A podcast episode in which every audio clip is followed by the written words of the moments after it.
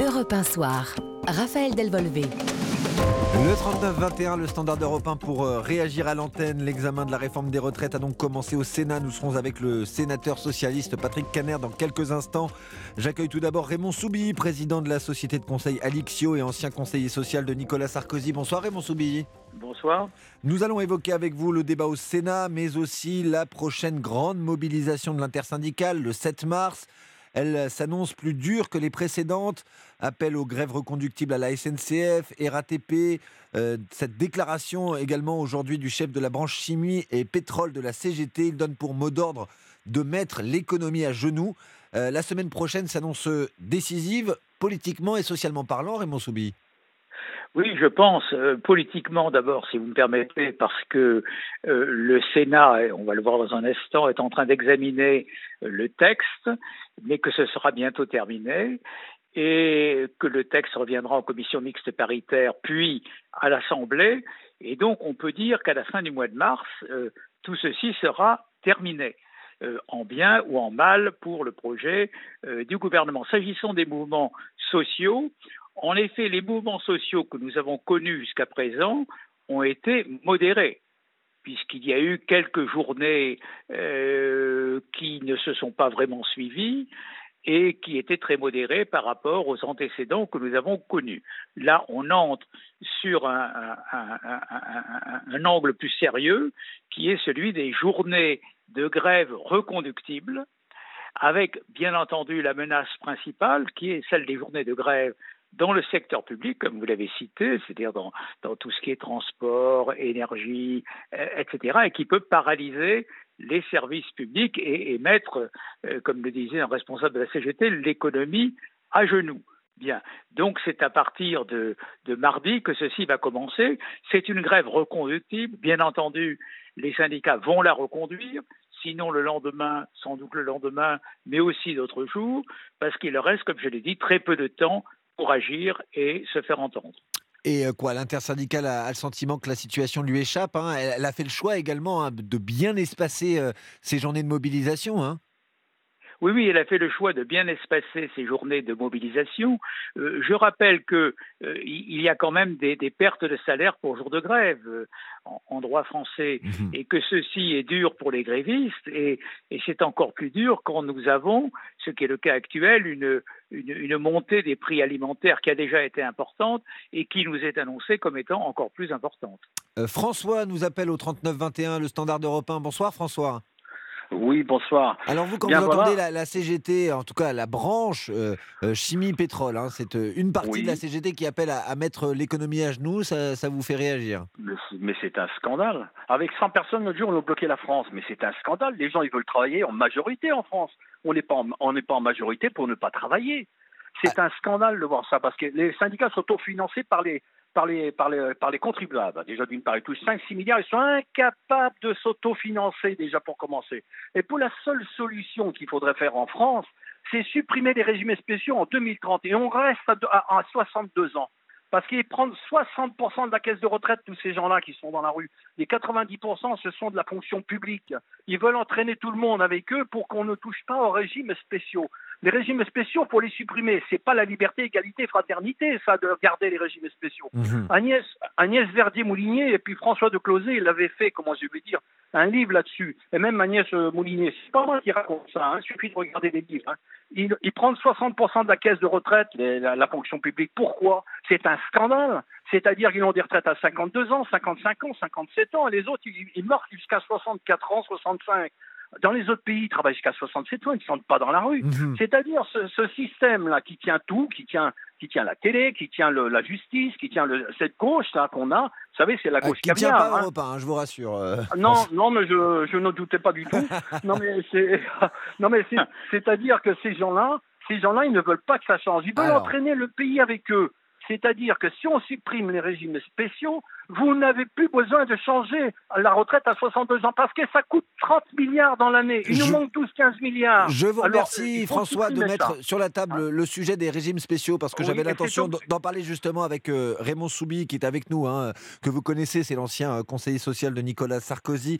Euh, Raymond Soubi, la, droite hein, sénatoriale envisage d'accélérer le calendrier initialement prévu par la réforme qui prévoit une clause du grand-père, c'est-à-dire que ceux qui bénéficient déjà des régimes spéciaux ne seraient pas touchés par cette réforme des retraites.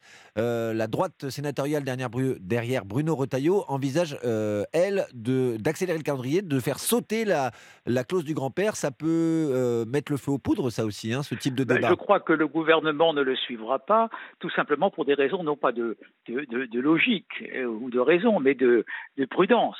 Mmh Parce que nous l'avons vu il y a un instant, toutes ces journées de manifestations et de grèves sont essentiellement des journées dans les services publics. C'est elles qui bloquent le plus le pays. Ce pas des c'est pas des grèves dans, dans, quelques usines, etc., qui bloqueraient le pays. Ce qui bloque le pays, c'est la SNCF, c'est l'électricité, c'est la chimie, etc. Enfin, Donc, en pardon, Raymond Soubi, mais lors des dernières journées de mobilisation, on a pu dépasser euh, le, million de, manifestants, hein, selon les chiffres du ministère de l'Intérieur, avec des taux de grévistes dans les services publics qui n'étaient pas si élevés que cela. Oui, oui, mais quand même, là, les mouvements de grève qui sont susceptibles de gêner ou, de mettre le pays à genoux, comme le dit un dirigeant de la CGT, euh, ce sont manifestement les mouvements de grève des services publics. Comme toujours dans le passé, ça a été le cas, ce sont eux qui ont été le fer de lance. Et le paradoxe de la situation, c'est que les régimes spéciaux sont très peu touchés par la réforme, puisque la réforme des régimes spéciaux proprement dite est renvoyée à plus tard, c'est la clause du grand-père, et elle est renvoyée aux gens qui rentreront euh, plus tard dans euh, ces régimes spéciaux. Donc on, a en effet un paradoxe, comme disait votre, auditeur, c'est que le, les, principaux responsables des mouvements, qu'on soit pour ou qu'on soit contre, euh, sont en fait des salariés dans des régimes qui sont le moins touchés par la réforme en cours. Alors, vous l'avez dit euh, également, euh, Raymond Soubi, euh, le gouvernement ne veut pas aller trop loin hein, sur ce sujet épineux des régimes spéciaux, précisément parce qu'il a peut-être peur que ça s'enflamme. Eh ben, exactement. Je crois que c'est la raison, c'est la raison profonde. Chaque fois que dans le passé on a touché aux régimes spéciaux, et ça a été le cas plusieurs fois, on s'est aperçu qu'il y avait des mouvements longs, reconduits, et qui paralysait euh, peu ou prou l'économie du pays. Au point où il en est aujourd'hui dans, l'avancement de ces réformes, le gouvernement n'a aucun intérêt de se trouver dans une situation de blocage absolu dans le pays, qui serait due à la paralysie de ses services publics. Donc je ne le vois pas suivre euh, les propositions de M. Retailleau au Sénat. Non pas qu'il n'en pense pas moins, peut-être, mais simplement, il considère que ce n'est pas prudent dans la situation actuelle. Le climat est chaud, et là, il deviendrait très chaud, brûlant, et pour dire la vérité, immaîtrisable si on touchait aux régimes spéciaux à court terme. On marque une pause et on reprend nos échanges avec euh, Raymond Soubi, euh, président de la société de conseil Alixio, ancien conseiller social de Nicolas Sarkozy. Vous nous appelez au 39 21 le standard d'Europe pour réagir. À tout de suite. Europe 1 soir, Raphaël Delvolvé.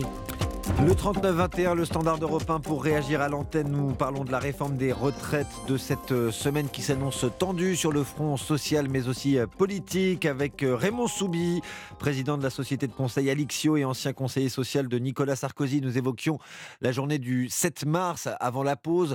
J'aimerais qu'on parte maintenant au Sénat, le palais du Luxembourg où l'examen du texte a, commencé. Raymond Soubi, qu'est-ce qui va se jouer au Sénat? Eh bien, je pense que ce qui va se jouer au Sénat, c'est sans doute un accord du Sénat avec le gouvernement sur un texte. Pourquoi? Parce que je rappelle que depuis déjà plusieurs années, plusieurs sessions, le Sénat a voté de son côté des propositions de loi, euh, votées seules, c'est-à-dire qu'elles n'ont pas été exécutives, euh, qui aboutissaient euh, à relever l'âge de la retraite. Donc le Sénat ne va pas se renier et je pense qu'il risque d'y avoir un accord très probablement avec le gouvernement, mis à part le sujet que vous avez évoqué, à savoir que le Sénat souhaite que le gouvernement aille plus loin sur les régimes spéciaux, ce que sans doute il ne fera pas. Donc la plus grande probabilité, c'est qu'il y ait quand même un accord au Sénat, que le texte euh, issu du Sénat soit soumis à la commission mixte paritaire et qu'ensuite ce texte-là soit soumis pour dernière lecture à l'Assemblée nationale, ce qui se passera avant la fin du mois. Et euh, s'il n'a pas la majorité, je pense que le gouvernement utilisera un 49-3. Ce qu'il faut bien voir maintenant, c'est que les délais sont courts. Et bref, que quel que soit ce qui se passe, l'affaire sera réglée, positivement ou négativement, avant la fin du mois de mars, c'est-à-dire pratiquement demain. Et c'est la raison pour laquelle les syndicats mettent, si j'ose dire, le paquet sur la journée de mardi et sur des journées de grève reconductibles, parce que c'est le moment ou jamais. Après, ce sera trop tard. La stratégie du gouvernement est au fond de faire passer son texte, après d'ailleurs pas mal de concessions qu'il a faites et qui coûtent pas mal dans le rendement de, financier de ce texte, mhm. pour, euh, après le mois de mars, tourner la page, euh, partir sur un nouveau projet, sans doute autour du thème du travail, etc sur lequel il essaiera de renouer avec les syndicats pour des négociations et en tout cas repartir sur d'autres sujets. Le gouvernement est aussi en quête d'une certaine légitimité démocratique. Euh, on parlait des délais assez courts au Sénat. Euh, les débats doivent durer jusqu'au 12 euh, mars. Les sénateurs ont prévu de travailler, y compris le samedi et le dimanche. C'est important aussi qu'il y ait un vote sur les 20 articles, et en particulier l'article 7, celui qui prévoit la, la grande mesure, hein, le décalage l'âge de l'âge légal de départ de 62 à 64 ans. C'est important aussi pour le gouvernement d'avoir cette oui, Je crois qu'il est, oui, oui, il est important pour le gouvernement, à la différence de ce qui s'est passé à l'Assemblée, qui est un vote sur l'ensemble du texte et en particulier sur cet article 7 qui est l'article clé sur les 64 euh, ans. Mais il peut y arriver, là, compte tenu de la situation telle qu'elle est aujourd'hui, je pense qu'il peut y arriver, étant entendu que le vote du Sénat seul ne suffit pas et qu'il lui faudra revenir devant la commission mixte paritaire, puis devant l'Assemblée nationale en dernière lecture. Avant de vous libérer, euh, Raymond Soubi, j'avais une dernière question, un commentaire à vous demander sur ce sondage IFOP publié aujourd'hui. 58% des Français, selon ce sondage IFOP, euh, perçoivent le travail comme une contrainte, 42% d'entre eux comme un moyen de s'épanouir. On a basculé en fait en 2023 dans notre rapport au travail. Et oui, et oui, on, est, on, est, on, a, on, a basculé dans notre rapport au travail. Moi, je trouve que le pourcentage de l'enquête, enfin le pourcentage des, des, réponses négatives par rapport au travail est quand même un peu très surévalué. Les gens tiennent toujours au travail. Simplement, ce qui s'est passé, c'est que le travail paraît plus, plus difficile, que d'autre part la période de Covid a fait que euh, le, le, le, travail à distance est paru préférable, en plus, les jeunes générations, on le voit très bien d'ailleurs dans les embauches de recrutement, aujourd'hui exigent des emplois d'un certain type, du management d'un certain type, et euh, demandent que leurs entreprises, en plus, soient euh, euh, tout à fait responsables écologiquement. Donc, il y a des exigences nouvelles de la part des salariés qui n'étaient pas forcément dans le paysage auparavant et qui rendent plus difficile la, la tâche des entreprises. Mais après tout, ce sont peut-être des exigences qui vont faire aussi évoluer les solutions. Et c'est peut-être aussi le débat hein, qui se cache euh, derrière cette réforme des retraites. Merci beaucoup Raymond Soubi de nous avoir accordé ces quelques minutes ce soir sur Europe 1.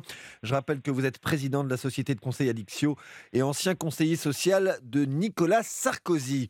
J'accueille maintenant Patrick Caner, président du groupe socialiste au, Sénat. Euh, bonsoir monsieur le sénateur. Bonsoir. Alors les débats sur la réforme des retraites ont enfin commencé dans l'hémicycle du Palais du Luxembourg cet après-midi. Comment, comment avez-vous trouvé euh, la qualité, le niveau des discussions? Vous savez, au Sénat, nous avons la tradition du, débat, du débat démocratique, du débat, je dirais pas dans le calme, parce que ça laisserait entendre que quelque part, nous n'aurions pas de convictions. Nous avons des convictions, mais nous nous exprimons autrement que parfois à l'Assemblée nationale et, surtout comme cela s'est passé il y a quelques jours euh, dans, la, dans la première chambre. Donc euh, voilà, ce sont des explications de, de textes qui ont été d'abord euh, proposées tout à l'heure, ce qu'on appelle dans notre jargon parlementaire la discussion générale.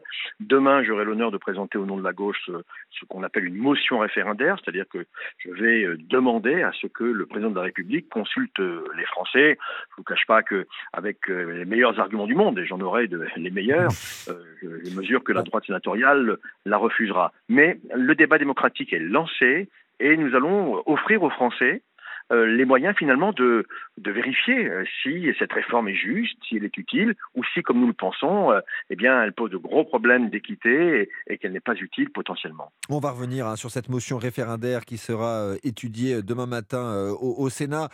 avant, retour sur l'ambiance, hein, la qualité des débats du Sénat en fait, c'est bien de ne pas avoir d'élu la France insoumise au Palais du Luxembourg, Patrick Caner. Écoutez, je, n'irai pas jusque-là parce que euh, LFI a sa légitimité, les 75 députés. Bah, vous semblez dire que vous des, vous préfériez des débats apaisés. Ah bah, je, pense que pour tout le monde, il est important d'avoir des débats apaisés. Mais il est vrai que nous n'avons pas de groupe RN euh, au Sénat, il n'y a pas de groupe euh, non plus de, de, LFI. Nous sommes, je dirais, sur euh, des pans politiques plus classiques dans l'histoire de, la République et notamment de la Ve République. Et nous sommes capables d'avoir de, de, grosses divergences, de grosses différences, de gros débats politiques sur, sur le fond. Mais il est vrai, en connaissance de cause, et donc notre objectif, et de débattre le plus possible, mais sans jamais tomber dans l'invective ou, l'insulte. On espère que cela sera partagé par tous les bancs, parce que, euh, vous savez, quand j'ai vu les débats à la semaine nationale, certes, on a beaucoup critiqué LFI, euh, mais j'ai vu aussi euh, des députés de, Renaissance qui n'étaient pas blanc-bleu hein, en termes de provocation. C'est le moins qu'on puisse dire.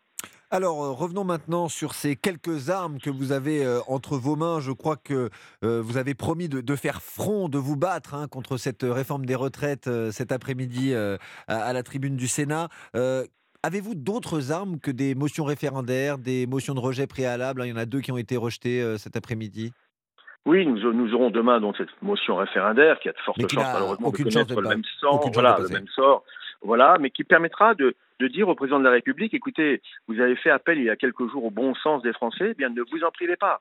Faites appel au bon sens des Français, demandez-leur leur avis. Et aujourd'hui, quelles que soient les explications données par euh, ou la droite sénatoriale ou la droite élyséenne, eh bien les Français ne veulent toujours pas de, cette euh, réforme. Alors peut-être que les Français sont des idiots, qui ne comprennent rien à rien et qu'il faut leur imposer de force euh, une réforme dont ils ne veulent pas, mais ce serait l'occasion d'en parler. On n'en parlera pas comme le souhaite le, gouvernement, qui a utilisé d'ailleurs euh, une forme d'artifice parlementaire au travers euh, d'un projet de loi de finances de sécurité sociale.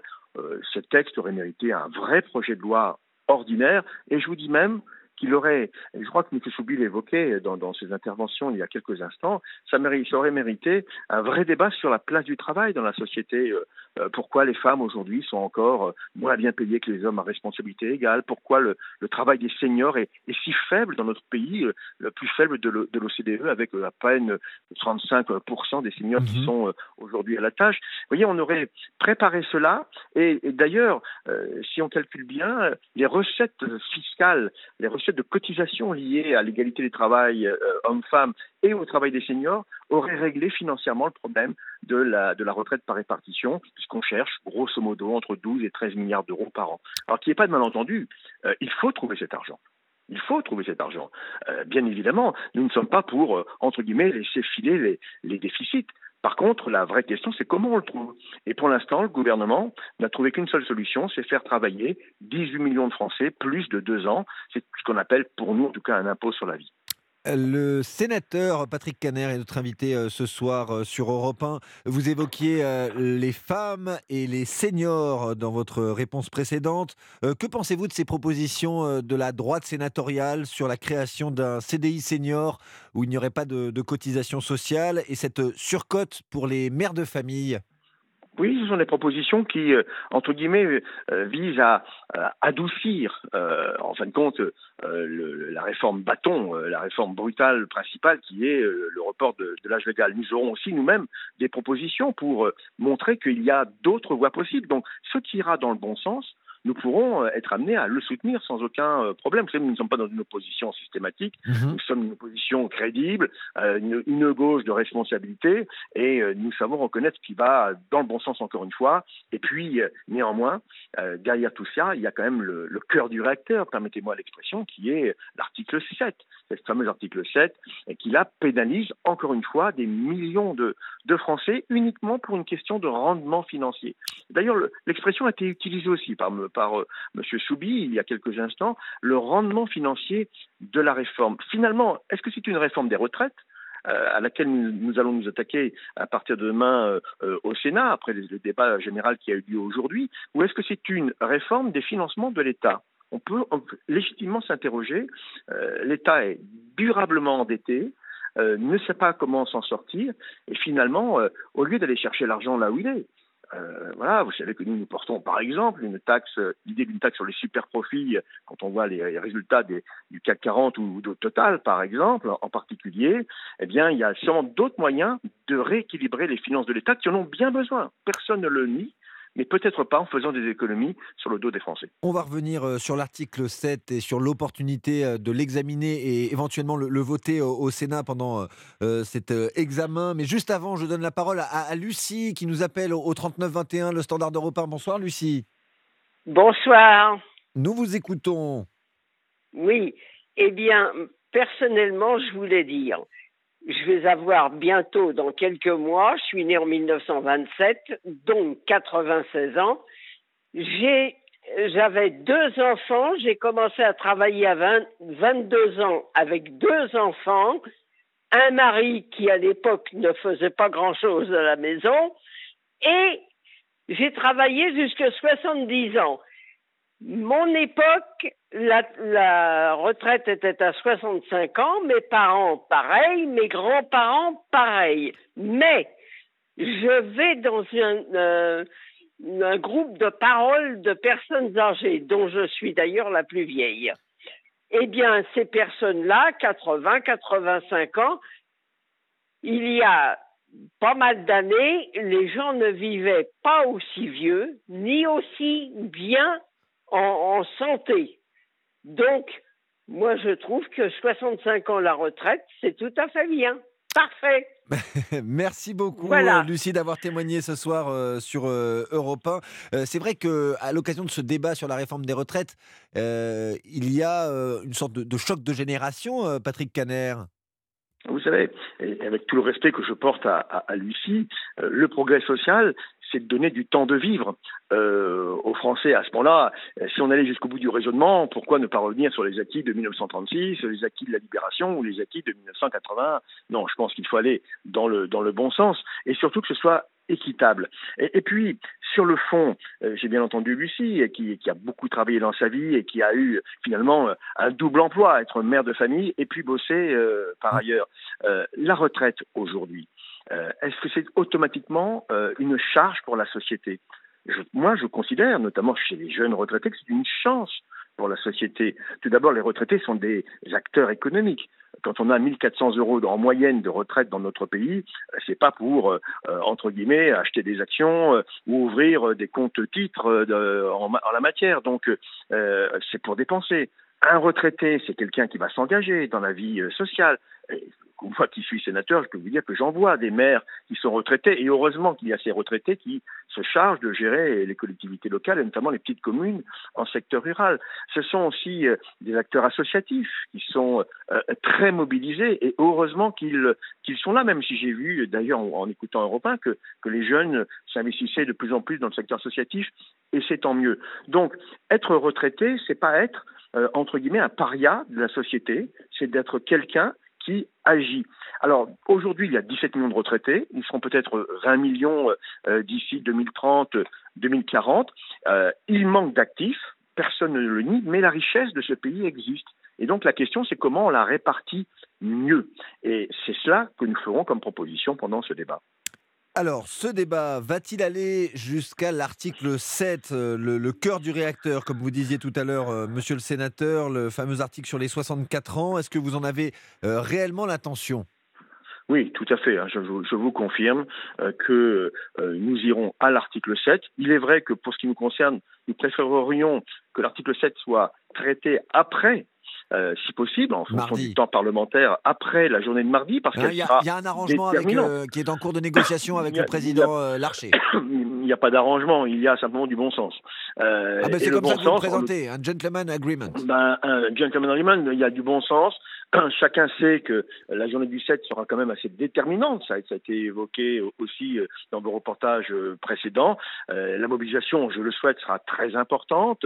Le pays, je crois, va exprimer son refus sa colère vis-à-vis de cette réforme qu'il considère comme injuste et inutile. D'ailleurs, c'est notre cas aussi.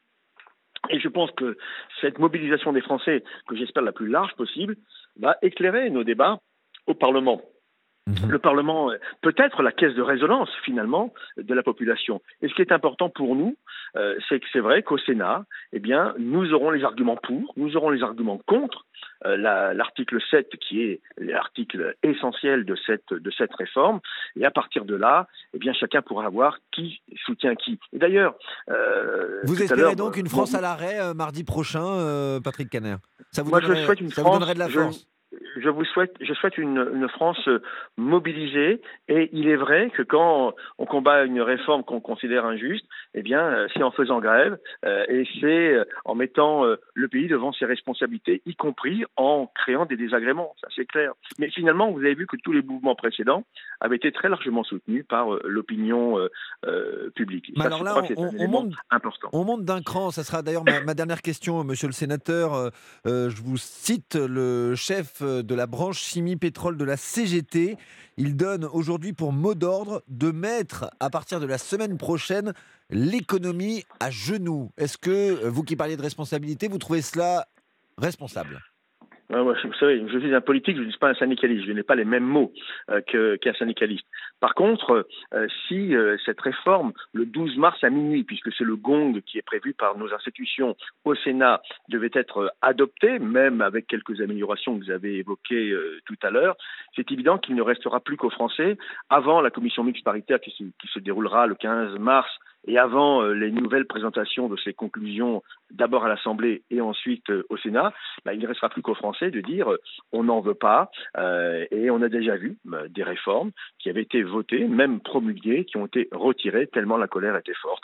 Donc j'espère que le bon sens là aussi l'emportera et que ce gouvernement comprendra qu'on ne peut pas imposer de force à des millions, des dizaines de millions de Français une réforme qui est manifestement injuste. Trouvons d'autres solutions. En tout cas, nous, on va essayer de les présenter au Sénat dans le calme, la sérénité, mais euh, la force de nos convictions. Donc euh, l'expression euh, mettre l'économie à genoux ne, vous choque pas, hein, Patrick Caner ce n'est pas une expression que j'emploierais. voilà, l'économie a besoin de fonctionner. Mais la vraie question, finalement, c'est est-ce qu'on avait besoin de cette réforme maintenant? C'est ça la vraie question qui nous est posée aujourd'hui. Merci d'avoir été avec nous euh, ce soir euh, sur Europe 1. Je rappelle que vous êtes président du groupe socialiste au Sénat. Euh, merci beaucoup, monsieur le sénateur Patrick Caner. Dans quelques instants, nous allons revenir sur le cas du jeune Maël. À 10 ans, il a été déscolarisé pendant 3 mois car harcelé pendant des années dans son école de Saône-et-Loire. Il va pouvoir retourner dans son école car ces harceleurs en ont été euh, exclus. C'est à eux qu'on a demandé de partir et non pas euh, à Maël, comme cela se fait euh, dans la plupart des cas. Nous allons en parler avec le pédopsychiatre Stéphane Clerget et avec vous, chers auditeurs. Je vous rappelle le numéro du standard, le 3921, le standard d'Europe 1. A tout de suite. Europe 1 Soir. Raphaël Delvolvé. Le 39-21, le standard d'Europe 1 pour réagir. Nous allons maintenant parler de harcèlement scolaire. Le jeune Maël, un élève de CM2, il a 10 ans. Après 3 mois de déscolarisation, il retourne dans son école de Saône-et-Loire. Il était tellement harcelé dans son établissement qu'il a dû le quitter. Euh, l'éducation nationale avait proposé de le changer d'école, mais les parents de Maël ont dit non. Ils euh, ont, ils ont obtenu gain de cause puisque ce sont les harceleurs, deux élèves qui ont dû quitter l'établissement. L'affaire fait grand bruit puisque d'après BFM TV, Brigitte Macron s'apprête à recevoir les parents du jeune Maël. Nous en parlons avec le pédopsychiatre Stéphane Clerget. Bonsoir docteur. Bonsoir. Alors qu'on soit bien d'accord, le dénouement de l'affaire Maël, ça n'est pas la norme. Bien souvent, c'est le harcelé qui change d'établissement et pas l'inverse. Oui, parce que la, la priorité pour les parents de l'enfant harcelé est de mettre leur enfant euh, à l'abri finalement. Alors, la liaison est. Alors, on n'a pas entendu votre, votre, votre réponse, Stéphane Clerget. Je, je, vais, je vais reposer ma question. Euh, d'habitude, euh, c'est le harcelé qui change d'établissement et pas l'inverse. Hein? Oui, et c'est plutôt une bonne nouvelle. Et c'est vrai que dans la réalité, euh, les parents, euh, là, de voir euh, suffisamment de protection pour leur enfant, décident de le mettre à l'abri et donc de le retirer de, l'établissement parce qu'ils font des signalements, il ne se passe pas toujours grand-chose. donc là, là c'est plutôt une bonne nouvelle, mais on voit finalement combien il a fallu de mobilisation pour que le, bon sens intervienne. Il faudrait que ce soit possible sans qu'il y ait forcément toute cette mobilisation jusqu'aux plus hauts échelons de l'État. Alors, est-ce que le phénomène du harcèlement scolaire est quelque chose qui grandit? Alors, euh, il y a toujours eu des violences euh, entre enfants, entre adolescents, euh, mais est-ce que la violence a changé de nature? Que voyez-vous dans votre cabinet, docteur Clerget? Non, je ne crois pas que la violence scolaire ait grandi parce que malheureusement, trop longtemps, elle n'était pas du tout prise en compte. Euh, Aujourd'hui, elle est prise en compte par l'éducation nationale. Il y a des formations, on informe les enfants du danger du harcèlement maintenant dans chaque classe, hein, du CP jusqu'à la troisième. Donc il y a une, une, vraie mobilisation et il y a une formation maintenant du, du personnel de l'éducation nationale. Mais elle reste euh, très présente, hein, cette violence intrascolaire, et surtout elle est augmentée par euh, le cyberharcèlement, c'est-à-dire que Maintenant, on a du harcèlement des élèves en dehors de l'école. Les enfants ne sont plus tranquilles chez eux. Et à partir du moment où ils sont branchés sur des réseaux sociaux, c'est-à-dire en général à l'adolescence, eh bien, ils peuvent être harcelés, euh, euh moqués, euh, critiqués, mmh. euh, menacés sur les réseaux sociaux. Et c'est causé par quoi cette violence la, la, simple bêtise de l'enfant, j'ai envie de dire, docteur Clerget? Ben, c'est la, la, la, violence évidemment sociétale, hein, la, la, violence des adultes qui se reporte sur euh, les enfants. Vous savez, les enfants sont un peu nos miroirs. Hein. Donc quand la société est violente, quand les parents ont une tendance un peu violente, les, les enfants peuvent l'être. Après, l'agressivité est un peu intrinsèque euh, aux humains et c'est vrai qu'il y a des périodes dans la vie, notamment euh, au début de l'adolescence, où elle est très mal contrôlée, cette violence. Euh, et puis c'est le phénomène du bouc émissaire hein, qui était déjà décrit dans l'Antiquité, c'est-à-dire qu'il va y avoir deux, un ou deux harceleurs avec un ou deux enfants victimes, et le reste du groupe finalement va être complice, trop content de ne pas être soi-même harcelé. Donc c'est vraiment le mécanisme du bouc émissaire. Et là, les conséquences psychologiques sont terribles hein, pour l'enfant harcelé. Qu'est-ce qu'il ressent? Oh ben, il, euh, il, y a une, évidemment une mauvaise estime de lui-même, il se sent presque responsable de ce qui lui arrive, il est honteux, peut avoir des troubles anxieux, des troubles dépressifs, et 65% euh, des enfants harcelés ont des idées suicidaires, et malheureusement, certains passent à l'acte. Mhm. Mais le, le, il y a quelque chose qu'on ne sait pas, c'est que les enfants victimes de harcèlement ont des conséquences jusqu'à l'âge adulte. C'est-à-dire qu'une étude a montré que les adultes qui ont été harcelés enfants ont une estime de soi bien inférieure à la moyenne et souvent ont beaucoup de mal à s'engager dans des relations avec autrui euh, sont des, adultes qui euh, sont, sont, limités dans leur euh, et qui se sentent vite menacés dès qu'il y a des personnes qui les critiquent. Donc ça a des conséquences vraiment sur le long terme. C'est ça qui, est vraiment terrible aussi. Voilà, et parfois des, issues euh, dramatiques, vous le rappeliez, euh, docteur euh, Stéphane Clerget. On, se rappelle du jeune Lucas hein, qui s'est suicidé dans les Vosges à 13 ans en, décembre dernier. On nous appelle au standard européen le 3921. Brigitte est avec nous. bonsoir Brigitte. Oui, bonsoir. Je crois que vous souhaitiez témoigner.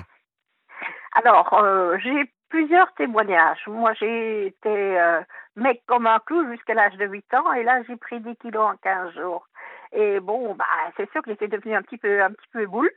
Et on a commencé à se manquer de moi. J'ai dit à mon père, qu'est-ce que je fais? Il me dit, tu t'en occupes pas. Et je m'en suis royalement foutue. Et pour finir, bah, comme ça ne prenait pas, bah, les autres, ils ont arrêté. Hein. C'est comme n'importe quel acteur. Quand euh, la pièce fait un four, euh, ça ne continue pas. Et même encore maintenant, j'habite à la côte, je me mets en maillot de bain. C'est tout ce qu'on peut dire sur moi, n'importe quoi. Je m'en fous. Je m'en fous. Mhm. Je suis habillée n'importe comment faire. je m'en fous. Mhm. Et euh, donc, moi, j'ai quatre enfants et j'ai une de mes jumelles qui a toujours été plus ronde que l'autre, ben, c'est pas compliqué. Euh, elles ont plus de 20 kilos d'écart hein, en mangeant à peu près la même chose. Et euh, un jour, elle était au collège, en première ou deuxième année de collège. Elle avait été bousculée euh, contre un radiateur et par un meneur, quoi. Et bon, il y avait une autre bande et euh, l'école m'a téléphoné en me disant est-ce qu'elle a rien eu et tout ça. Donc moi été voir euh, le médecin, on a fait un certificat médical et elle m'a dit ben, on va porter plainte à la police. On a été à la police et puis on a fait le trombidoscope dans le bureau de la directrice. Mhm. Et là, il y a eu des enfants qui ont été, euh, qui n'ont pas pu retourner à l'école un jour, d'autres trois jours, d'autres cinq jours, et il y en a un qui n'a même pas été réinscrit. Mais est-ce que le harcèlement s'est arrêté? Parce que c'est ce que subissait votre Le fille, en fait. Alors, le harcèlement s'est arrêté. Et je n'ai jamais. Alors, et plusieurs fois, on a été dans un camping et puis euh, ça commençait aussi comme ça. Bon, j'ai dit, écoutez, on est là pour s'amuser, pour se détendre. Et j'ai dit devant la patronne, dis-moi, c'est pas compliqué. On embête mes gosses, je vais au commissariat ou à, à la gendarmerie porter plainte. Alors, Mhm. moi, le problème, c'est que beaucoup de parents voient leurs enfants mais ne les regardent plus. Et s'ils les regardaient, c'est-à-dire la façon dont ils rentrent de l'école, dont ils vont mettre leur cartable, leurs vêtements, dont ils vont dire bonjour, dont ils vont se comporter à table, Mhm. on voit si c'est normal ou s'il y a un truc qui ne va pas. Moi, je savais dire instantanément Ça va pas. qu'est-ce qu'il y a qui ne va pas. Mhm. J'avais une de mes filles qui était à 60 km de chez moi, Alors, l'autre était à à 120 km Mm, et mm. je lui ai dit téléphone à ta soeur, il y a eu quelque chose. merci beaucoup, Et Brigitte, d'avoir témoigné et- ce et soir.